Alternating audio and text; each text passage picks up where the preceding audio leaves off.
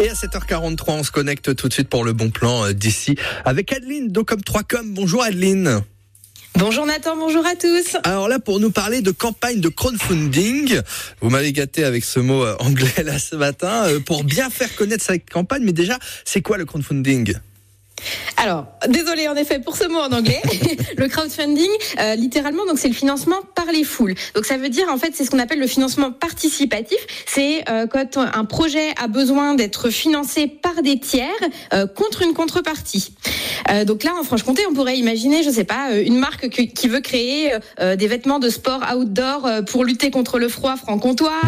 je sais pas, une marque de sacs de sport à Besançon ou éventuellement, j'en sais rien, une marque qui voudrait faire un livre audio de contes franc-comtois pour les enfants à écouter le soir.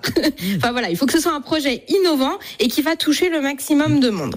Alors en fait, un projet de crowdfunding, donc de financement participatif, on va poser des bases, on va déterminer le prix qu'on veut obtenir, les paliers de prix pour les contributeurs, les contreparties, euh, la durée de la campagne et la date de lancement. Tout ça, ça va être important. Et après, il va falloir aller les chercher, les contributeurs.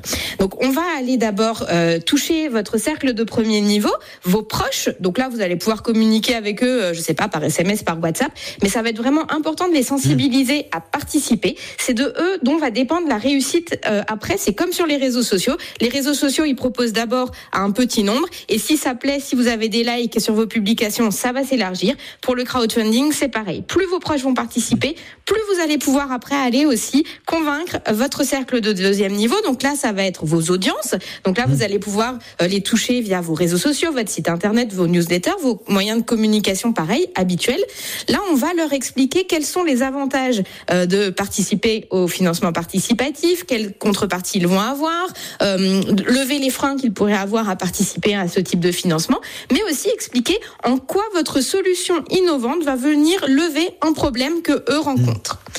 Et ensuite, là, il va falloir toucher, donc je le disais, le cercle de troisième niveau. Donc là, c'est d'aller convaincre des personnes qui ne vous connaissent pas encore. Mmh. Donc au niveau euh, des moyens de communication, là, vous allez pouvoir, par exemple, utiliser une campagne de relations médiatiques, une campagne de pub, mais également travailler éventuellement avec des influenceurs aussi. L'idée, c'est vraiment d'aller toucher des audiences et des communautés qui ne seraient pas encore les vôtres. Donc là, c'est pareil, c'est de eux dont va dépendre par contre la pérennité du projet, puisque vous allez les emmener dans le projet à vos côtés. Et, Adeline, si tout si ça, on ça souhaite vous... euh, tout savoir là justement à ce sujet là du crowdfunding, euh, vous allez faire un webinaire à ce sujet, à ce propos?